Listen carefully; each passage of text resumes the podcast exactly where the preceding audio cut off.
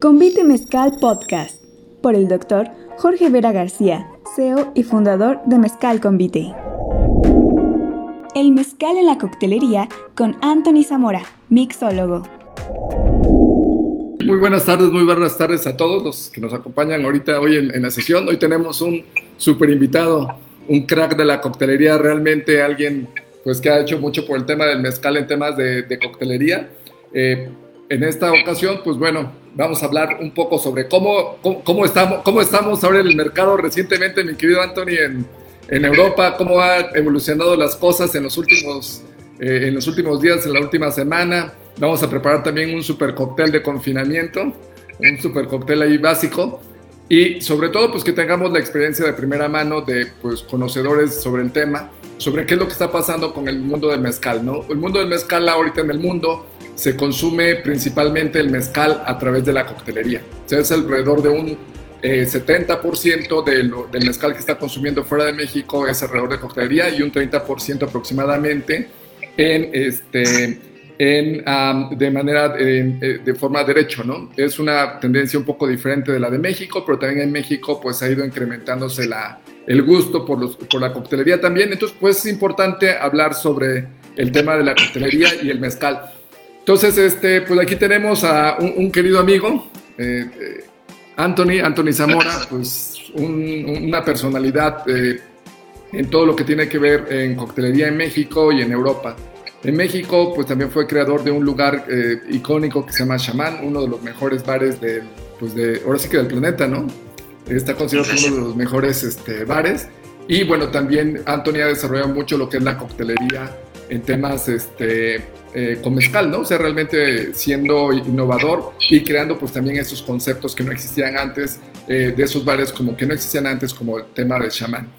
Este, pues bueno, mi querido Anthony, ¿cómo has estado? Buenas tardes, buenas noches allá en, en Europa.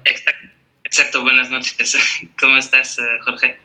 Muy bien, muy bien. Pues ha sido una, una temporada un poco, obviamente un poco difícil para todos nosotros por lo de, del coronavirus y pues toda la problemática que tuvimos que enfrentar en, en, Europa.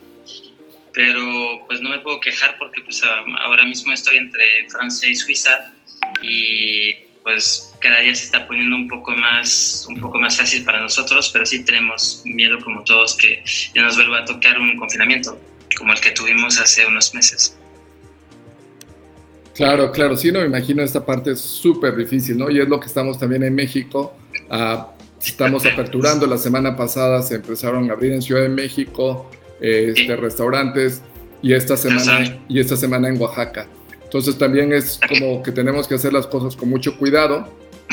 Obviamente, eh, pues es un tema también que sí hay como una, una, una demanda, ¿no? una petición también, y también eh, eh, pues una necesidad de todo el sector, ¿no? Y ahora, obviamente, todos los que se pues, están día a día en, el área de servicio, en el área de atención, todo lo que son los, eh, los, los, licores también, ¿no? Entonces es interesante ver cómo van estos cambios, cómo va evolucionando y cómo nos vamos adaptando, ¿no? Y obviamente pues hay que hacer las cosas con, mucha protección y obviamente también con mucho cariño. Y pues bueno, regresando otra vez a, fíjate, en México estuvimos así desde marzo, otros fueron que casi 100 días de, de realmente de confinamiento. Y Muchísimo y, obviamente, pues bueno, regresamos justo en el verano. Es una de las cosas que pasa en Europa, que el verano pues es eh, pues la época donde todo el mundo está eh, de fiesta, ¿no? Donde todo el mundo sale a la calle, donde todo el mundo disfruta estar en las terrazas. Es un cambio en el que pues realmente el clima no lo permite a lo largo del tiempo, eh, hace frío, la lluvia y de repente llega el verano, ¿no? Entonces el confinamiento de alguna forma fue una época pues este, entre invierno, primavera, ¿no? Y de repente pues ya estamos en el verano y también hay cómo van las cosas ahí, sí está yendo la gente, está jalando los, los restaurantes, los bares, ¿tú qué piensas ahí? Pues muchísimo, sí, es impresionante.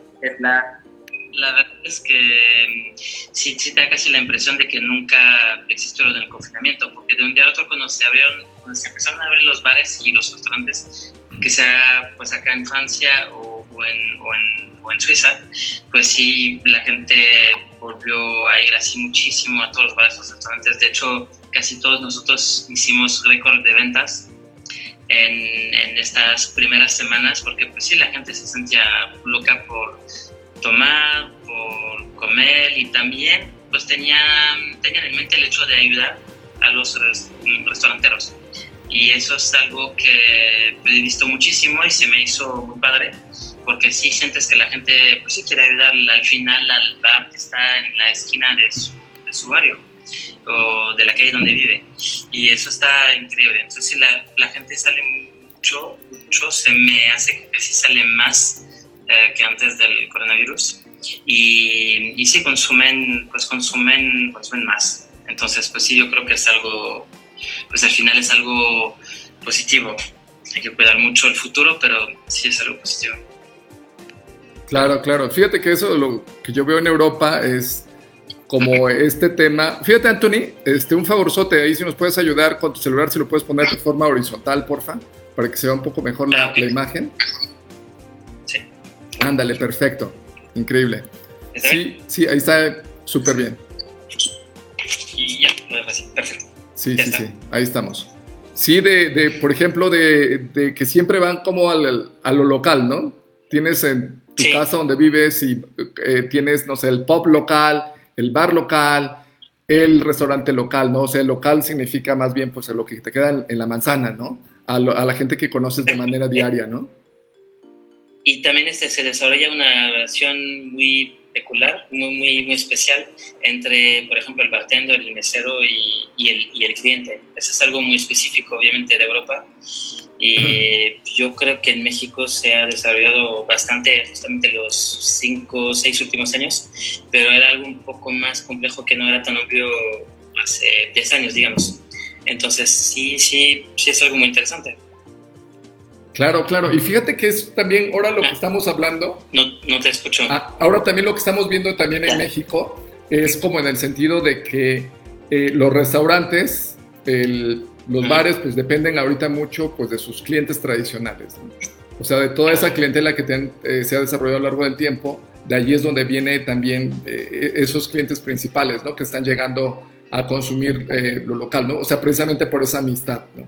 Y también yo creo que ha sido esta, esta como economía de- local, ¿no? Esa economía del- de, de la comunidad, de cómo pues, se puede ayudar, ¿no? Y yo creo que eso también, entre más lo tengamos presente, pues más vamos a ir pudiendo eh, eh, empujar las cosas de la mano para que a todos nos empiece a ir un poco mejor y podamos recuperarnos a- hacia donde estábamos eh, antes, ¿no? Y, y fíjate que sí, ¿no? Y yo creo que también Europa lo tiene más presente todavía con este rollo, ¿no? Que vas a, tu pub, que vas a tu bar, que tú vas a tu restaurante que te queda muy cerca y de ahí desarrollas, como dices, una relación, ¿no? Hasta incluso en el fútbol, ¿no? O sea, tú podrás, eh, de una región y, o de un pueblo, de, una, de un área, de una ciudad, y tu equipo de fútbol, aunque esté en cuarta división, siempre va a ser tu equipo, ¿no? Eh, vas a ir a ver los partidos semana tras semana y vas a estar siempre presente con ellos, ¿no? Entonces, no importa que aunque llegue tu equipo de primera división al que le vas, que no es de tu ciudad, eh, el tuyo, si llega a primera división, con él vas a estar siempre fiel, ¿no? Esa, esa fidelidad y, esa, eh, eh, ese amor por lo local, ¿no? Yo creo que está muy desarrollado en Europa y yo creo que esa también una de las cosas que estamos viendo también de este confinamiento, que pues todos tenemos que ayudarnos, ¿no? Que tenemos que estrecharnos mano con mano para poder salir, ¿no? De, de esta forma y obviamente pues este...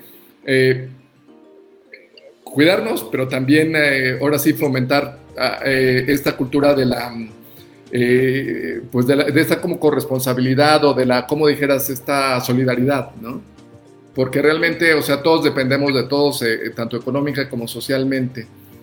Aquí, mi, mi querido Anthony, entonces, este, cu- cuéntanos ahí un poco más que en, en- en los bares en los que estás, si se está moviendo, no se está moviendo el, este, eh, el mezcal, la- las bebidas alcohólicas. Eh, ¿Es verdad o no que, que la gente sí tiende a consumir más en confinamiento? O más bien ya en desconfinamiento, ¿no? Sí, pues, bueno, primero, este, efectivamente, si la gente entonces consume más, ahora bueno, se siente después del confinamiento. Eh, luego lo del consumo del mezcal, pues digamos lo voy a compartir eh, en lo que estoy viviendo ahora mismo en Suiza y lo que estoy viviendo también a través del bar eh, de donde soy socio en París. Y por ejemplo en Suiza, pues hicimos con un, bueno, yo monté con un par de amigos y también con mi esposa Grecia, un festival que va a existir, este, lo vamos a lanzar en septiembre, 26 de septiembre, se va a llevar a cabo en la ciudad de Ginebra y se va a, llevar, se va a llamar este Maggie Festival. La idea un poco del festival era justamente hacer como un agave fest, eh, que de hecho nunca había existido en, en Suiza y solo existió una vez eh, en París eh, hace dos años.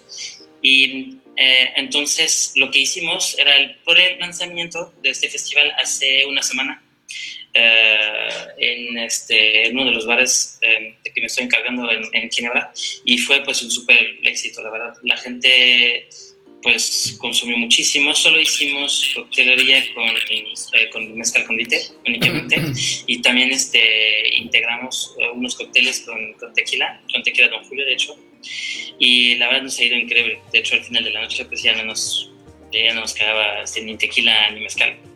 Entonces, súper bien y veo que sí es una tendencia muy fuerte. En todos los bares que conozco, igual en Suiza, pues hay un verdadero amor hacia el, mezcal o también hacia el tequila. Y sí, los consumidores, pues sí tienen una cierta sensibilidad hacia, hacia los agaves naturalmente no creo que tengan así, que, vayan a pedir algo con agave, pero si tú lo haces, si tú pones en una carta de coctelería bien hecha cócteles con, con mezcal, eh, de hecho más que con tequila, eh, sí la gente se va a acercar naturalmente a ese cóctel y lo va a pedir, porque sí todas tienen este, esa curiosidad eh, justamente de lo que es el mezcal, el mezcal y quieren entender quieren tener un storytelling, quieren entender la historia de lo que significa y quieren ver cómo qué significa esa relación tan fuerte entre el productor este, y, la marca, que de hecho es, uno de los productos donde es, lo más impresionante, esa relación tan fuerte entre el productor y el, el y el, el producto final que tú vas a consumir en cualquier parte del mundo.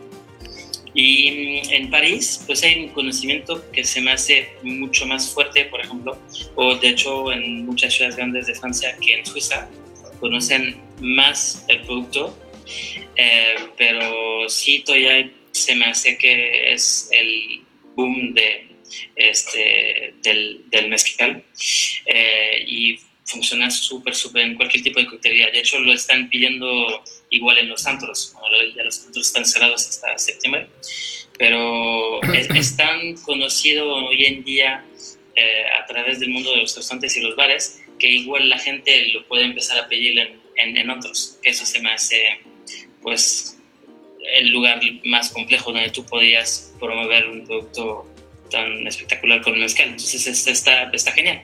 Es muy positivo para, para, para la categoría. Sí, fíjate, Anthony, que esas palabras que nos das son súper alentadoras, ¿no? Para todo el tema del mezcal. Fíjate, esta semana, este, yo como presidente del Closet de Mezcal, este, pues hice una, una declaración por ahí de, una entrevista más bien, sobre que nos decían cuánto es lo que había, cuál era el impacto que había tenido sobre el mezcal, ¿no? Lo que estamos pensando nosotros, eh, haciendo un análisis, este, una, una, serie de regresiones este, econométricas, pues lo que vimos es de que pues estamos esperando que la demanda se reduzca por un alrededor de un 60% con respecto al año pasado, ¿no?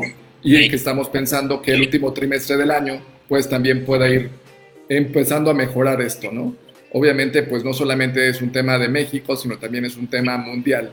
Entonces, eh, conforme se vayan abriendo ahora sí los restaurantes, los bares que mencionas que eh, en muchos lugares de Europa se van a abrir a, este, en septiembre, pues todas esas cositas pues van a ir empujando de poco en poco, ¿no? Y una de las cosas que es súper importante con el tema del mezcal es el hecho de, la demanda que viene de fuera, ¿no? Nosotros, fíjate, hemos llegado como a aplanar un poco la curva, o sea, sí ha ido incrementándose la demanda nacional por mezcal, pero ya cada vez es mayor la tendencia hacia el consumo el extranjero que hacia el consumo en México, ¿no? Entonces, ah, el año pasado, eh, pues em, crecimos al 40% como categoría el, el, mezcal, o sea, fue realmente pues, mucho, ¿no? Mucho avance en 2019 Y lo interesante de todo es que alrededor del, del 65% era de exportación. El otro 35% era consumo nacional. Cuando años atrás era 50% de consumo nacional, 50% de exportación y se había mantenido. Pero justo ya el, el, último año lo que hemos visto es que pues, se había despegado mucho todo lo que es el tema este, eh, eh, de exportaciones. Y pues, de repente pues, nos cae el, el tema de la pandemia, ¿no? Eh, y bueno, son esas cosas, pero bueno, también es un aliciente en términos de, de que, pues bueno, sí, sí, ahí está presente el mezcal a pesar de esto, ahí está presente y que pues hay todavía una forma de, de ir escalando, ¿no? Y, y lo, también una de las cosas que nosotros hemos visto, Anthony, en México es de que realmente nos hace falta mucha cultura, ¿no? El consumo principal del mezcal siempre es en, en el, en el on-trade, ¿no? En el restaurante, en el bar. Sí. Y poco se consume en el supermercado o, y poco se consume, no sé, a través de, de, de, ventas en línea, ¿no? Y esto es pues derivado de que no tenemos como un chaser, ¿no? Como tal. O sea, el tequila, pues vas al supermercado, compras un, un tequila y compras ahí mismo el 7-Up compras tu Squirt o vas a y compras un, un, bacacho y, con Coca-Cola y pues, una ginebra con un jugo de naranja y listo, ¿no? Pero entonces el caso del mezcal no, no, no, es posible y por eso mismo es un canal que apenas se está desarrollando, ¿no? Para el tema del mezcal es algo que está creciendo eh, nuevamente, pero sí es algo que tenemos que aprender a mezclarlo también. O sea, si queremos también empujar como categoría de mezcal, y, y, crecer a esos niveles también, eh, sabiendo y conociendo que alrededor del 70% de lo, que es, de, de, lo que se consume de mezcal es a través de coctelería en, en, en, en fuera de México. Entonces realmente pues lo que, que, necesitamos también es pues cómo, cómo combinarlo, ¿no? O sea, sí, no solamente es el tema de tomarlo solo, sí hay mezcales que se toman solos, pero también hay, hay una forma de promover la categoría que también es a través de la coctelería, ¿no? Y pues bueno, o sea, también, también es interesante pues ver que sí hay una forma de, de, de, de, ir empujando esto, aunque pues bueno, obviamente lo que esperamos es que sí el segundo semestre pues vaya a ser eh, muy lento todavía para la categoría mezcal, ¿no?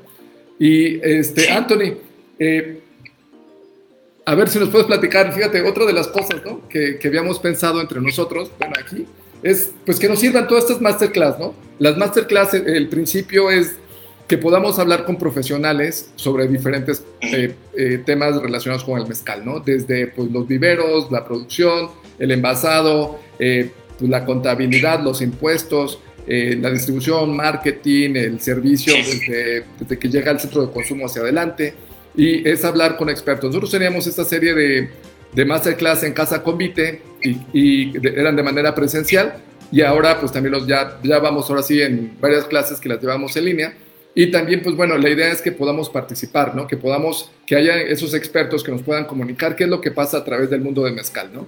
El mundo del mezcal, pues sí. es algo que es icónico, el mezcal tiene una denominación de origen reconocida eh, y obviamente eso es lo que ha empujado mucho lo que es el, el consumo del mezcal. Eh, tener denominación de origen, tener eh, una norma oficial mexicana, contar con eh, una um, seguridad para el consumidor de que sí se está cumpliendo con esa denominación de origen, ¿no? y obviamente pues es la, la, forma como el producto mezcal pues puede aventarse más hacia adelante que si fuera un producto genérico, ¿no?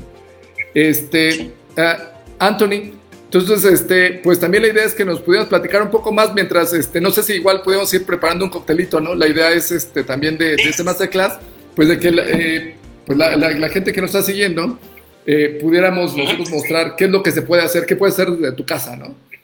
Y qué, este, cómo se puede mezclar el mezcal, que nos contaras un poco también qué tan difícil es mezclar el mezcal con respecto a otros, eh, a otros destilados, si es más fácil, qué tipo de, este, qué, qué tipo de ingredientes debe de llevar, ¿no?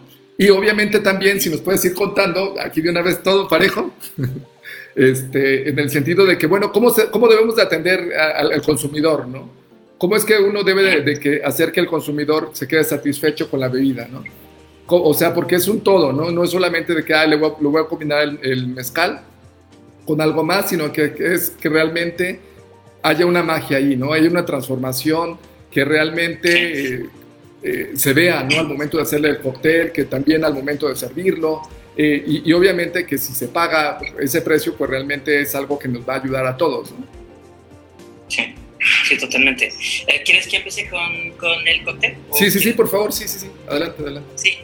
Eh, bueno, ya, yo no hice un cóctel tan sencillo, porque al final este, sí se pueden hacer cóctel, cócteles muy sencillos con mezcal. De hecho, es interesante porque tú hablabas del hecho de no tener el chaser.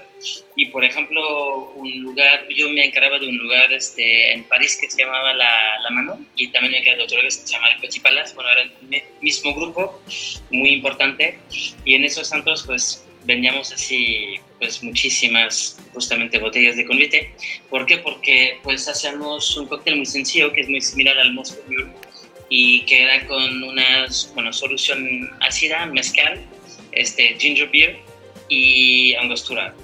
Y un cóctel tan sencillo que al final, este, pues digo, ni siquiera se tiene que explicar casi la receta, eh, pues nos permitía vender muchísimo, muchísimo, muchísimo mezcal y a la gente le encantaba.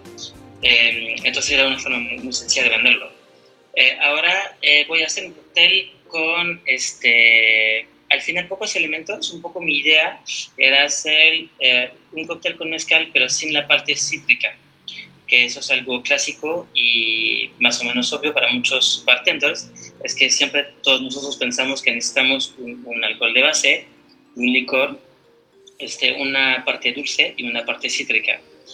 Eh, lo interesante es que la parte cítrica tú no necesitas absolutamente tener cítricos de verdad, o sea, limón verde o este, por ejemplo, toronja o naranja, tú puedes agregar un elemento que te va a dar este, esa sensación eh, ácida a través de otros elementos.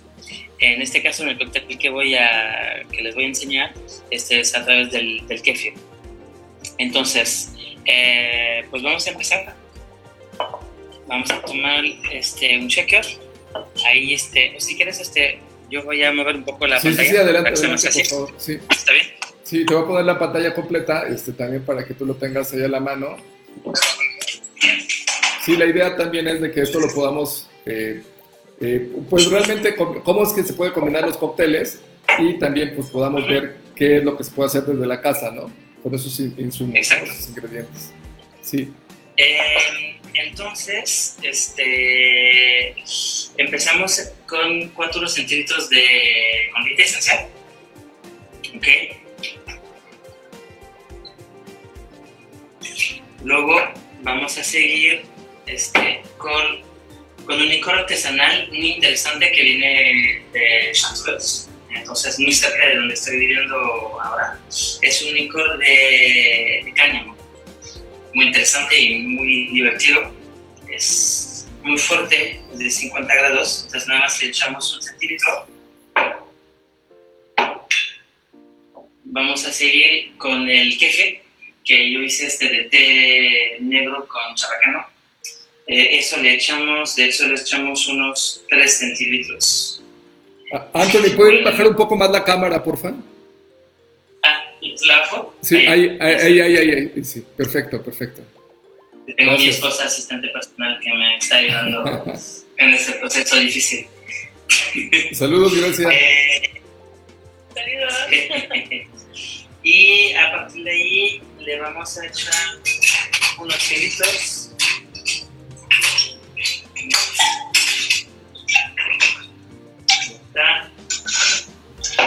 Vamos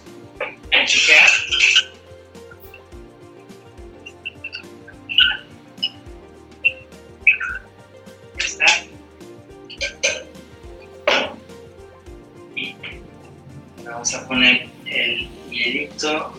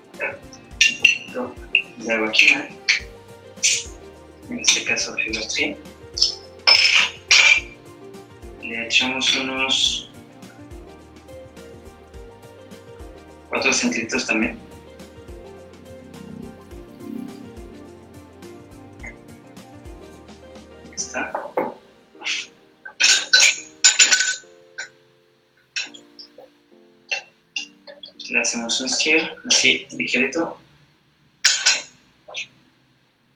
Y ahí le vamos a agregar un poco de elixir vegetal de la concha también. Es como, pues, pues es más o menos como el bitter de, chato, de la Chateau Verde. Y eso le vamos a echar más unas dos gotitas. Echamos así. Y ahora vamos a agregar este, el garnish.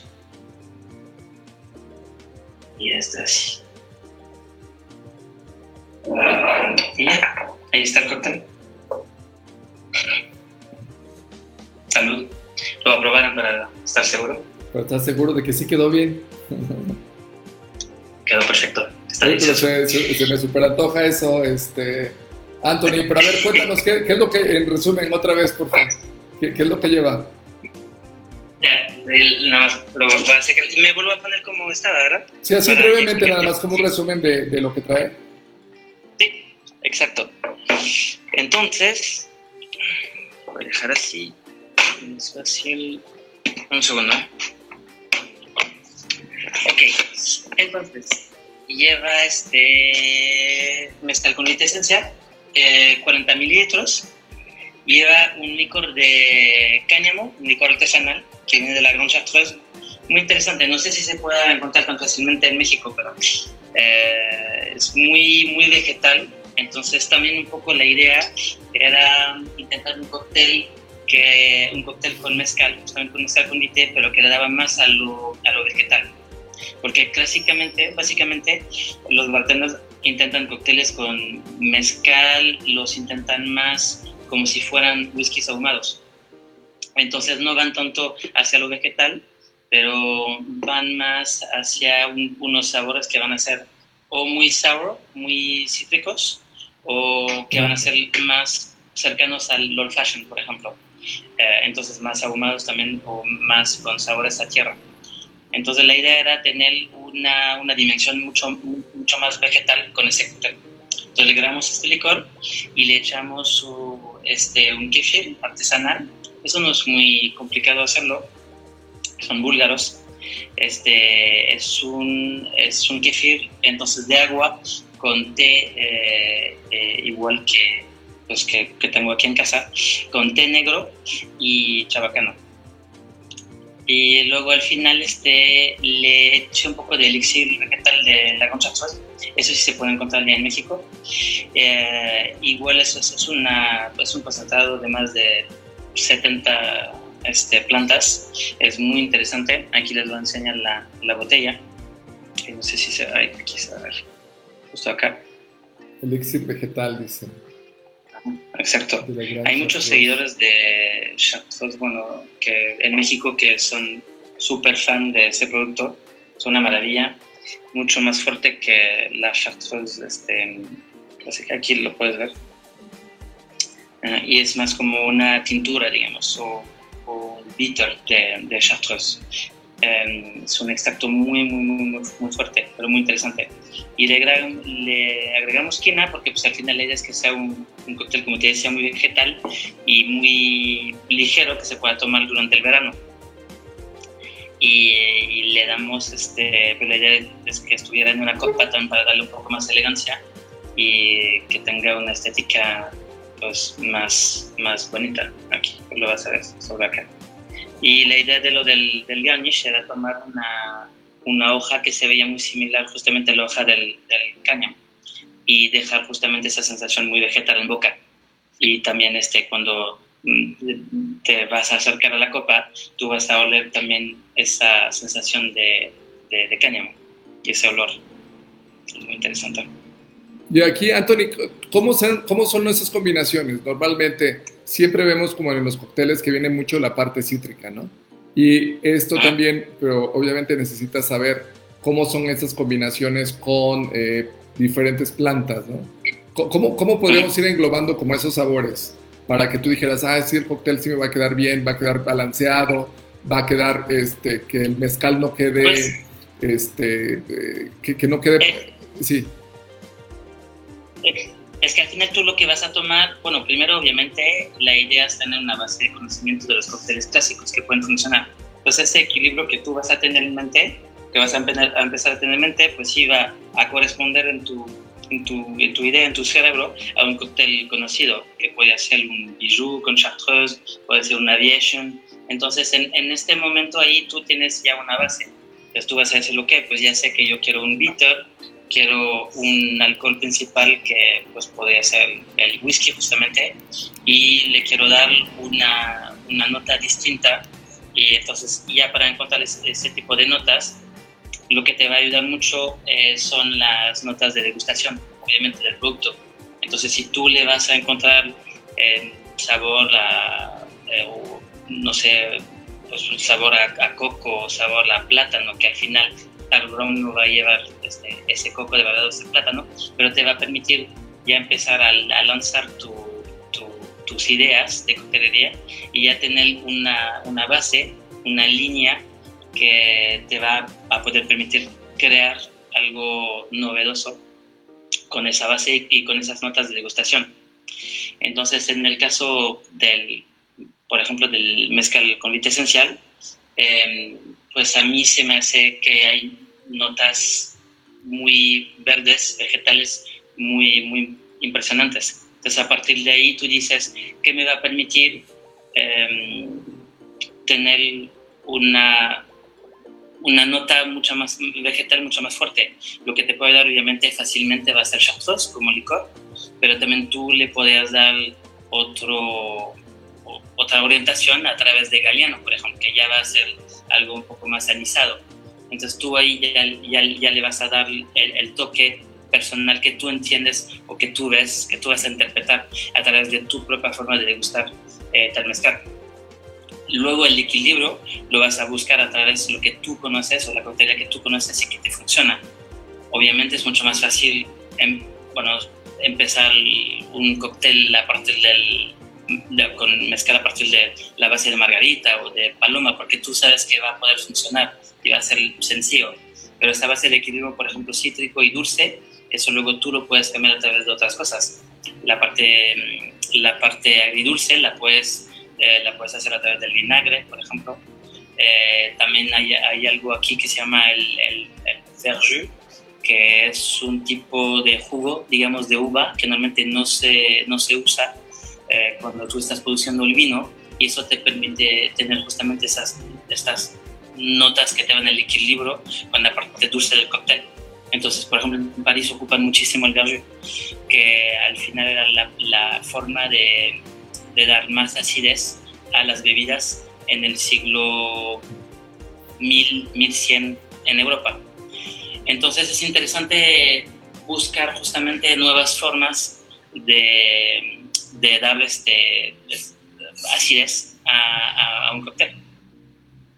Y, y, ya, y entonces a partir de ahí, ya cuando tienes la base del cóctel que a ti te gusta, tienes la, las notas que tú quieres este, eh, intentar desarrollar a través del, cóctel, ya te da una base y ya haces, haces intentos eh, para ver este, si le tienes que echar pues, un poco más de licor o un poco más del kefir en este caso, y cómo le vas a agregar la quina para que no sea demasiado, porque si no, el cóctel no se va a sentir. Entonces, tiene que ayudar al equilibrio del cóctel. Por ejemplo, el refresco que tú vas a ocupar, porque si es muy peligroso cuando empiezas a, a ocupar un refresco, tiene que ser muy ligero. Entonces, tienes que ver si le vas a echar pues 20 mililitros, 60, 120, y eso va a cambiar radicalmente la, la forma de, de, tomar tu cóctel y, y, al consumidor también le va a cambiar su forma de entender el producto. Entonces, y es a través de, eh, de esas pruebas y este juego de, de, pruebas que sí va a que tú vas a lograr el cóctel perfecto. También es una, es mucho una cuestión de, pues es como un perfume al final. Ah, es, es, un equilibrio que a mí se me hace muy similar al perfume. Pero lo que me fascina mucho, ya llevo un año, dos años trabajando mucho en esto, es justamente eso de la, de la acidez, bueno, que, que va que, que, que cambia o que, equilibra de la misma forma de los cítricos en un cóctel. Y entonces, ¿cómo cambiarlo? Como no necesitar, como no trabajar únicamente con limones o cítricos que tú puedes encontrar aquí, por ejemplo, en Europa, o que tú vas a tener que encontrar en otras partes del mundo, como el limón verde, Eso me gusta mucho. Y también el hecho de tener menos garnish, porque pues al final casi siempre tú vas a tirar esos garnish. Entonces la idea es, es gastar menos y tener este, pues sí, cero waste. Entonces al final tirar lo mínimo posible de productos que van a entrar en la reacción de tu cóctel. Muy bien. Eh, fíjate, Antonio, aquí se, viene otra cosa súper interesante, ¿no? En términos de la coctelería. De lo que he visto que hay como un mainstream, ¿no? Dentro de la coctelería, a partir de todo lo que son, ahora sí que lo clásico, ¿no? Esas bebidas clásicas que ya, ya conocíamos de mucho tiempo con otros destilados. ¿Y qué, qué piensas, o sea, cuando se junta esta escuela con otra escuela que tratamos aquí como que de impulsar desde México, en el sentido de, ah, es que tiene que ser como más lo que conocemos como mezcalinas, ¿no? Que básicamente es jugo y mezcal, ¿no? Este, son como dos cosas, o sea, por un lado, o sea, yo entiendo del mainstream de, la coctelería, pues viene siempre pues de, a partir de la coctelería clásica y obviamente que es lo que siguen pues los grandes bares del mundo, ¿no? Y ahora, ¿qué piensas de esta influencia? Eh, ¿qué, qué, piensas de, de, este encuentro de dos tipos de coctelería, de dos tipos de, de bebidas, ¿no? en las que se puede presentar el mezcal. Tú dices entonces de la, de la mezcla muy sencilla y básica que puede existir y de coctelería clásica. Es correcto, sí. aplicada al caso del mezcal, es correcto. Sí, pues yo, mm, pues yo creo que la coctelería clásica justamente se puede aplicar de forma muy fácil y muy sencilla al mezcal. Entonces es muy interesante y obviamente eso como tú lo decías muy bien, esto es lo que ha permitido pues, vender tanto mezcal a través del mundo, porque al final este, cuando los bartenders empezaron a hacer coctelería con el mezcal, pues lo que le hicieron es lo que hace cualquier bartender, es hacer un twist de un cóctel clásico con un nuevo alcohol, un nuevo licor que pues él acaba de conocer. Entonces si tú dices, yo vivo en, no sé, en, en Austin, bueno, al final si vas a conocer muy bien el mezcal puede ser, pero digamos que hace no sé, 8 años o 10 años, y tú dices, pues yo tengo ese cóctel que me encanta, pero lleva este, pues, justamente whisky ahumado. Pues ya lo voy a intentar, voy a intentar este, echarle un, pues un mezcal que sí es muy ahumado y, y, ya lo voy a intentar así. Entonces eso sí ha permitido esa moda justamente de los cócteles clásicos, ha permitido, pues también ha ayudado mucho yo creo ese boom del, del, del mezcal. La mezcla básica, que eso sí es un poco más obvia y clásica, digamos, por ejemplo en México. Y yo creo que eso no se hace tanto a través del mundo, porque todavía le tienen, y está genial, increíble, pero le tienen muchísimo respeto justamente al producto, porque lo ven justamente como un producto artesanal, y por el respeto que, le tienen a ese producto artesanal, pues no lo quieren mezclar de forma este, tan sencilla con un producto básico. Entonces, si lo mezclan, con un refresco con un jugo, pues van a intentar de que sea un refresco de muy alta calidad o un jugo de muy alta calidad. Y, y, yo no lo he visto tanto, solamente como te había explicado a través de unos antros, que sí desarrollan unos cócteles muy sencillos, que sean como unos Kenyan Mule, ¿sabes? Unos Moscow Mule, pero con mezcal.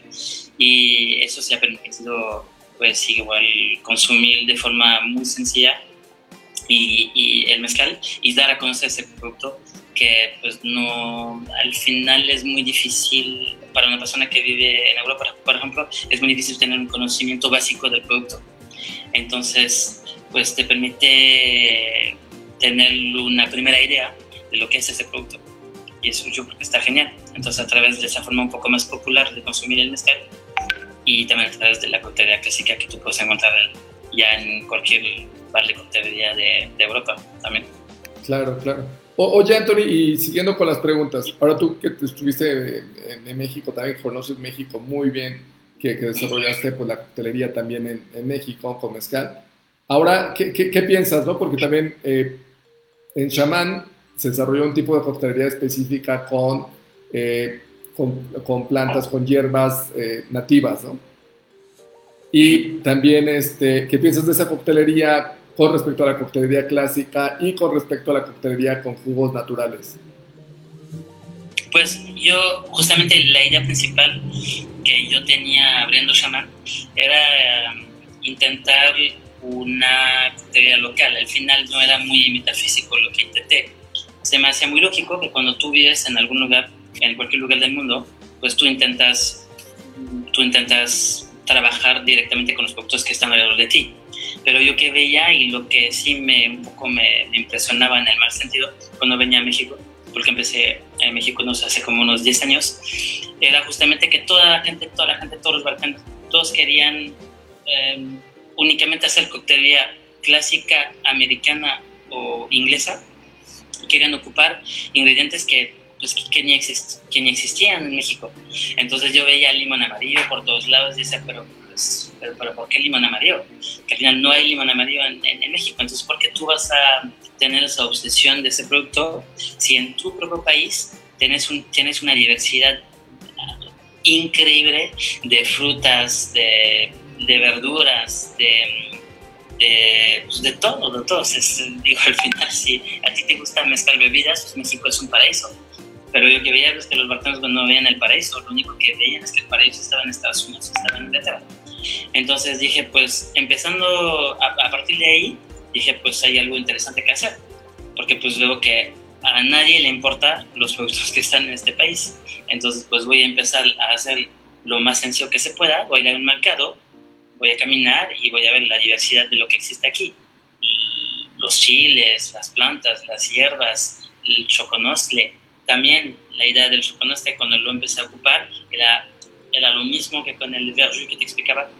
Y lo del kefir era lo de la acidez, que tú no encuentras únicamente a través del cítrico, pero puedes encontrar a través de otra fruta. Entonces, la idea era desarrollar un nuevo tipo de coctelería. Yo esperaba que iba a funcionar, pero obviamente era un riesgo muy importante, porque pues un cliente clásico mexicano lo único que conocía era una bebida clásica, súper clásica, digamos si fuera un cóctel margarita o paloma, y cócteles súper, súper, súper clásicos americanos y, y, ingleses. Entonces era un riesgo porque pues yo era francés haciendo cócteles para mexicanos con productos mexicanos explicando a los mexicanos lo que eran sus productos que pues ni siquiera conocían, o sí conocían, pero decían, ah, pues mi abuela sí me acuerdo que sí lo ocupaba en tal. Sí, pero al final no le, no le daban el respecto, pues que ese producto que a mí se me hacía espectacular, para era algo, pues no sé, de la gente básica en México. Entonces un poco era la idea, era enseñar un lugar que podía ser espectacular porque al final era la idea principal de Shaman, a través de su coctelería, de su música y de su diseño, pero con productos y cosas hechas únicamente en México. Entonces, eh, pues yo creo que logramos muy bien esa meta eh, y, ya intentamos hacer el número 2 en Tulum, que no funcionó, pero al final sí lo que estuvo y lo que está todavía increíble es, es ver que sí, al final los clientes mexicanos pues sí empezaron a apreciar muchísimo este tipo de coctelería. Y yo lo podría comparar en un cierto sentido con todo el movimiento que, que hubo en la cocina a través del chef Enrique Olvera. En ningún momento me voy a comparar a Enrique Olvera. Lo que quiero decir es que él, a través de Puyol, eh, intentó algo similar, era enseñar lo que pues la gente rica no quería ver en su propio país. Entonces, este, em, ocupar y usar únicamente ingredientes que venían pues de la tierra de México. Y, y se me hacía un fenómeno pues sí espectacular, increíble. Y ya veo que ya llevan ya como dos años que sí hay más bares que intentan hacer cosas más mexicanas, que ya con competencias internacionales le intentan le intentan dar un, un, enfoque, un entorno un poco más mexicano prehispánico. Por ejemplo, me gustó muchísimo cuando se llevó a cabo, a cabo la competencia internacional de World Class de Diageo.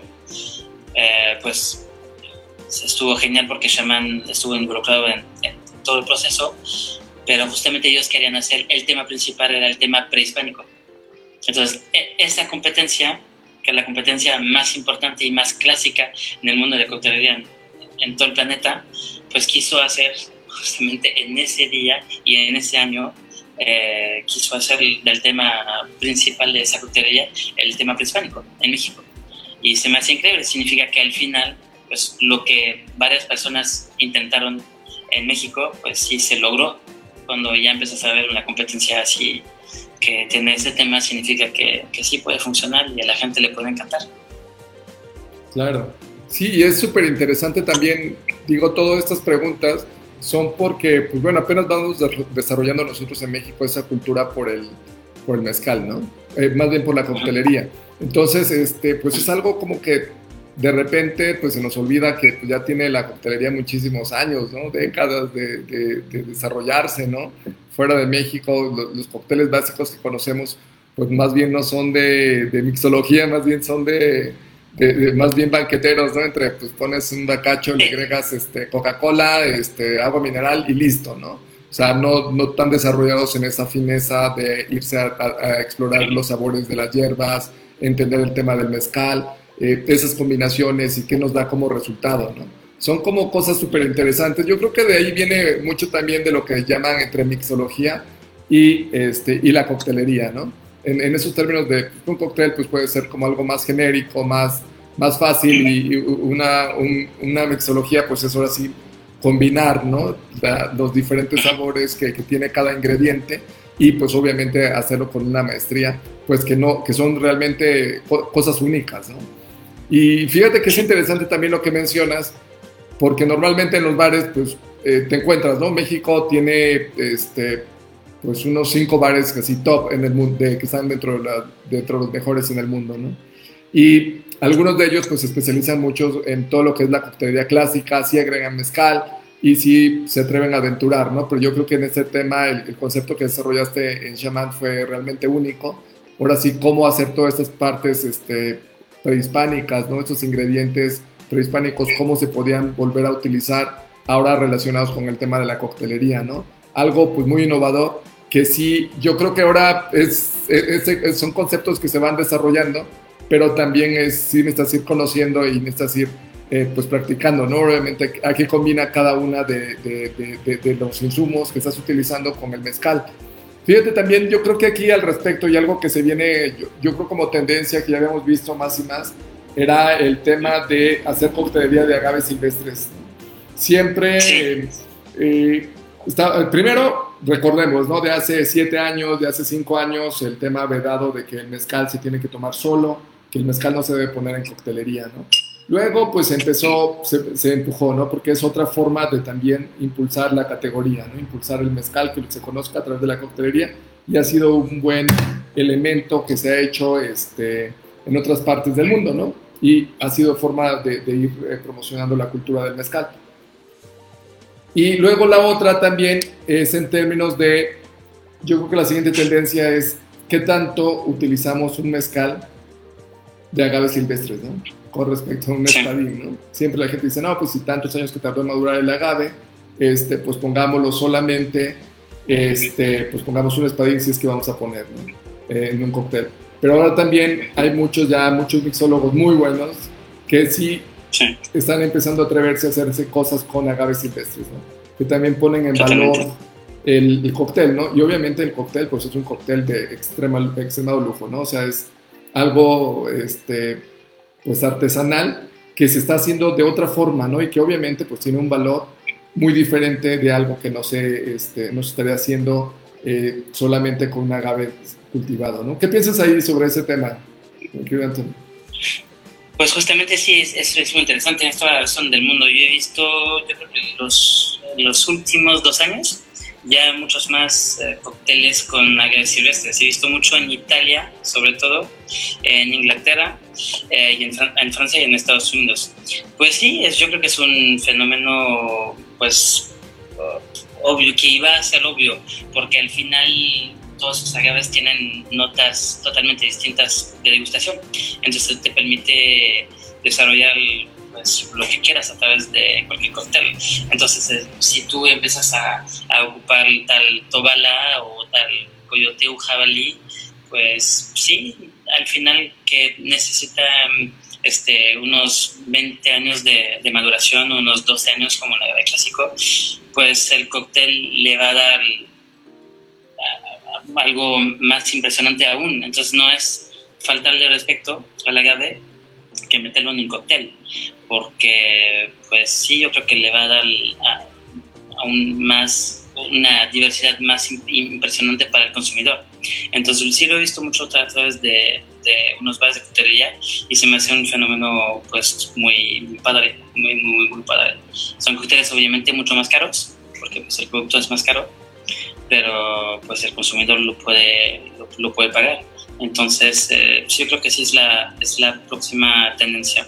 Y tan, también, como bien decías al inicio, justamente de la masterclass, la próxima tendencia también yo creo que es un consumo, eh, pues yo creo que se va a desarrollar más a través de, de, de antros también del mezcal. Entonces ya no se va a limitar únicamente al consumo en bares, yo creo que ya va a ir aún más en los restaurantes, que al final no está tan desarrollado, se me hace todavía el tema en Europa, pero se está mejorando poco a poco.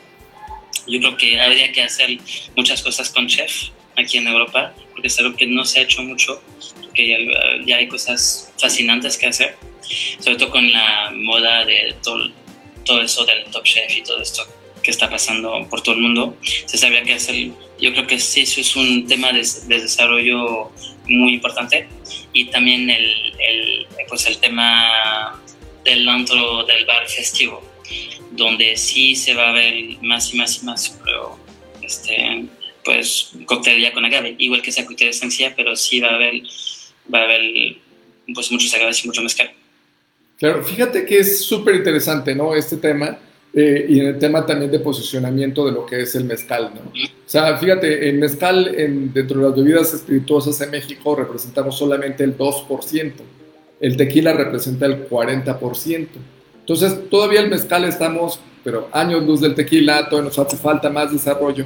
Y obviamente si lo comparamos a nivel internacional, pues el, tema del mezcal todavía no llegamos ni al 1% ¿no? de las bebidas, del consumo de bebidas espirituosas.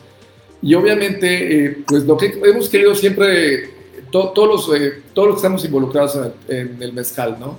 Eh, tanto las autoridades como el Consejo Regulador del Mezcal, como el, gobierno del Estado, como productores, pues siempre lo que estamos buscando es especializarnos en un nicho de mercado, ¿no? en un nicho de mercado específico. Obviamente el producto mezcal es un producto pues artesanal y también es un producto pues que necesita eh, eh, la planta necesita muchos años para madurar, muchos años para que entonces pueda llegar a, convertirse y pueda, este, eh, pueda madurar y pueda destilarse, ¿no? Entonces, sí se ha trabajado como categoría también, como para posicionarlo, ¿no? O sea, tú sabes que dentro de todos los bares, todos los restaurantes del mundo, el mezcal, pues una categoría pues realmente top, ¿no? O sea, cualquier tipo de mezcal así que llegue siempre va a estar como en el top shelf y eso también es, pues implica muchas cosas, ¿no? Como categoría, yo no sé si el whisky quizás está por arriba o está al mismo a la par que el, que el mezcal, ¿no? Este, pero, y, y, estamos nosotros como categoría por encima quizás de una ginebra, ¿no? Y quizás de todo lo demás. Entonces es también como parte de esto, de esta cultura de, pues estamos promocionando el mezcal como una bebida única, ¿no? Como una bebida, pues realmente muy premium, ¿no? Entonces, eso también pues, nos lleva como consecuencia a más cosas, ¿no? Eh, no solamente el hecho de, probar un, muy buen mezcal de agaves cultivados, sino también un buen mezcal de agaves silvestres, un, un buen ensamble. Eh, y también, pues lo, como consecuencia va a ser, obviamente, por todo lo que tiene que ver, toda la, producción, ¿no? En términos de, ah, pues el agave, los años de maduración, el rendimiento que nos da, si son agaves silvestres cultivados, eh, todo esto pues nos, nos posiciona como, como ese producto artesanal único en el mundo, pero además pues es un bien de lujo, ¿no? Realmente es, es un bien de lujo, no es lo echarte una chela que echarte un, mezcal o echarte una cuba que echarte un, mezcal, ¿no? O sea, es algo que también vamos aprendiendo en, México, de que el, pues el mezcal es pues ya top de lo que puedes tú pedir en cualquier lugar, ¿no? Obviamente por muchas cosas, por la certificación, por los impuestos que se pagan, por este toda la cadena de que se va, eh, toda la cadena, pero también sí vamos, ya hemos empujando por esa categoría de sí hacerlo premio en el mezcal, pero también en ese sentido pienso que, que, va el tema, pues lo que sigue pues también hacer coctelería acorde, ¿no? O sea, una coctelería pues que nos lleve también a esa, a esa, este, eh, a, a, ese lujo, ¿no? A esa eh, como, dijéramos, ¿no? Premiurización, ¿no? De, de, la categoría mezcal. O sea, no es solamente el hecho de, decir, ah, pues es que no se debe de hacer, pero yo creo que también viene de la mano, ¿no? Algo que hemos visto, que platicamos la, la vez anterior, Anthony, es que pues era impensable hace siete años que alguien hiciera un cóctel, ¿no? Con mezcal, cuando ahora ya es algo tan normal, tan común. Y el tema también, pues, eh, lo que decimos, ¿no? Por lo que se viene es son este, cócteles también de, de agaves silvestres, pero obviamente hay que saberlos hacer, ¿no?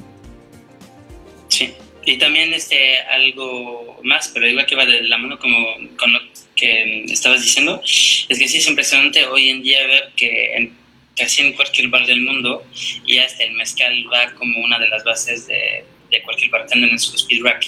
En su speed rack ya tiene vodka, whisky, gin, ron, tequila y mezcal.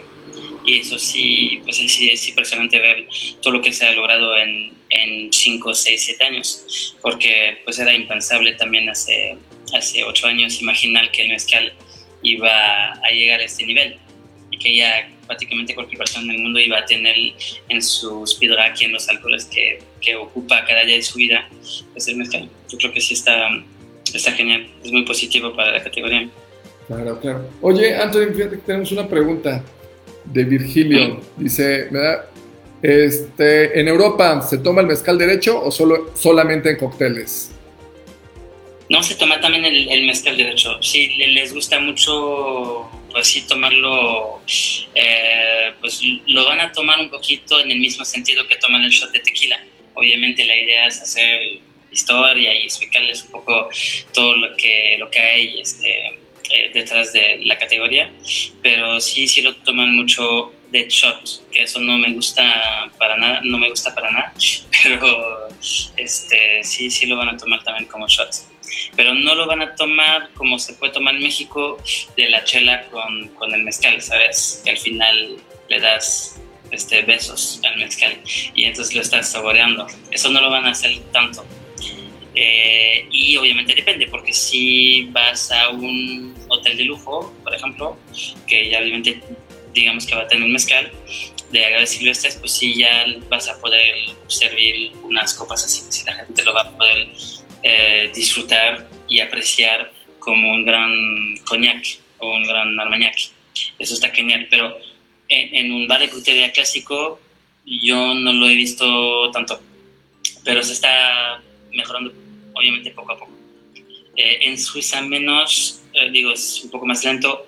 En Francia sí, en ciertos bares de, bares de como la Candelaria, por ejemplo, en bares donde tú sabes que sí vas a encontrar una diversidad de, de mezcales impresionante, sí la gente ya lo va a tomar más como un con digestivo. Grecia me está intentando decir algo, pero no hablo muy bien. Ah, pues que no lo diga, que lo comparta. Dile a Grecia que lo comparta. hacer la televisión atrás. Pero, pero sí, entonces, eh, eh, entonces sí está, pero lo que sí está espectacular e increíble, a mí me, gusta tanto, es explicar todo lo que hay este, detrás del producto. Eso sí está, está increíble porque a la gente sí le fascina, quiere escuchar, quiere entender y te pueden hablar 10 minutos, 15, 20, media hora es gente que nunca ha ido a México, y, pero sí quiere saber. Y al final nunca te van a preguntar nada del vodka, a veces del whisky, poco, del, de, la, un poco de la ginebra, un poco de ron, pero ya si del mezcal te empiezan a preguntar muchísimas cosas. Y, eso pues me gusta. bueno. Sí, no, pues realmente eres uno de los embajadores del mezcal y este, pues ahí te agradecemos bastante, ¿no? En nombre de toda la categoría, porque realmente pues, se va empujando todo lo que es el, el, mezcal, ¿no? En general. Mi querido Anthony, este, pues ya estamos llegando a, la, conclusión de, la sesión. Este, pues ya llegamos a la hora. Este, pues aquí agradecerte, ¿no? Agradecer a Grecia también que estuvo bien del apoyo técnico. Sí, exacto, este, no, hombre, padrísimo la, la, plática y el, el, coctelito ese también. Sobre todo la, la, parte, pues bueno, que es fácil de, de, hacer el cóctel, pero bueno, esa combinación de sabores, ¿no? Que también nos llevó a, esta plática de, bueno, cómo se hacen los sabores dentro de los cócteles, cómo, cómo mezclarlos un poco. Y bueno, en general, ¿no? También cómo viene la coctelería en, en Europa Y aquí yo no sé si pudiéramos cerrar con algo, este, mi, mi querido Antonio, antes de, despedirnos, si pudieras decir cómo, cómo ves ahora el mercado de aquí para adelante, de aquí al próximo mes, a los próximos dos meses, de, de, mercado para el pues tema del mezcal, para el tema de todos los bares, los restaurantes en Europa. Pues lamentablemente en Europa, eh, digamos que lo, yo creo que el próximo mes, o digamos hasta septiembre, yo creo que sí va a ser una época un poco compleja, porque este, pues durante, durante, el verano toda la gente ya se va de las ciudades grandes y se van pues, ya de vacaciones para las playas. Entonces, como muy bien lo puedes imaginar, el tipo de consumo en las playas no es tan elegante e interesante como en las ciudades grandes. Entonces, yo creo que va a ser un poco complejo, pero a partir de septiembre eh, hay muchísimas cosas muy buenas que van a aparecer, muchísimos lugares que se están abriendo por todos lados en Europa. Esperamos que ya no haya nada este, de confinamiento otra vez acá. Y pues yo, como te había explicado, ya pues voy a lanzar mi festival de Magui Festival en Suiza y un poco la idea es exactamente este festival, un festival itinerante. Entonces, para pues, viajar un poquito en toda Europa para explicar pues lo que, lo que es. Y a través del maguey también esta cultura mexicana que intento yo este, presentar. Y, y, obviamente la cultura, la cultura del mezcal. Entonces, pues por, para toda la gente que lo quiere seguir, y este, pues espero que va a estar bueno. Y vamos a intentar hacer todo para que toda la gente ya tome únicamente mezcal. Perfecto, muchísimas gracias mi querido Anthony, gracias por toda la promoción que haces por la categoría de mezcal allá en Europa. Y pues bueno, agradecemos también este, pues, los que nos han seguido y los que nos van a seguir escuchando, porque vamos a dejar el, el video en Facebook de Mezcal Convite. Y, este, y pues bueno, por reiterarles este tema de los masterclass, es una plática que tenemos pues con gente realmente con influencers del sector. O sea, con realmente don, gente que sí está moviendo el tema del mezcal, con gente pues que realmente conoce cada uno de sus ámbitos en el tema del, eh, del mezcal, ¿no? O sea, no solamente en un tema este, pues ahí más suelto, sino un tema más objetivo, ¿no? De cómo es que se mueve realmente la industria del mezcal y el sector del mezcal eh, de manera general. La, la siguiente semana, el próximo viernes, va a ser masterclass a las 12 del día tenemos otro invitado también de lujo, es Alejandro Ruiz de Casa Oaxaca. El chef Alex pues, nos va a platicar un poco sobre pues, lo que es la cultura del mezcal y la gastronomía en Oaxaca, sobre todo pues, en este mes que es eh, obviamente el, mes de Oaxaca, ¿no? el mes de, del convite, el mes de Guelaguetza. Entonces, pues bueno, pues los esperamos la próxima sesión, el próximo viernes. Y pues agradeciéndole, agradeciéndote a Anthony, agradeciendo a Grecia y pues todos los que nos escucharon y todos los que nos ven este, pues a cuidarse. Un abrazo a todos, muchas gracias. Hasta luego. Todo lo mejor. Venga. Hasta luego. No olvides seguirnos en nuestras redes sociales. Encuéntranos como Convite Mezcal en Facebook, Instagram, Pinterest y Twitter. Nos vemos en el siguiente episodio.